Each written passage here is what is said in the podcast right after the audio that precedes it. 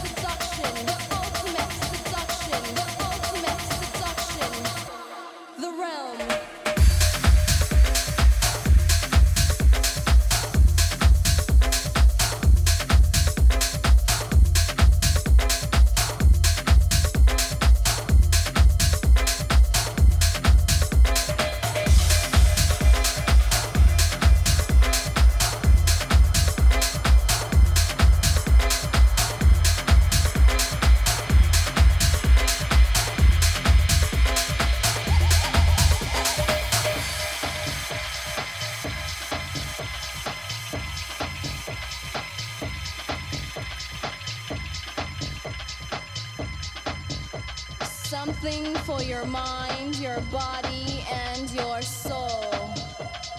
It's the power to arouse curiosity, the purpose, the goal which one acts on. A journey of force, hot like the sun and wet like the rain. Rhythmic movements in unison with others prolong an act of sensation with no limits or boundaries.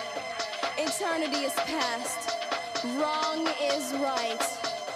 It's the point of greatest intensity.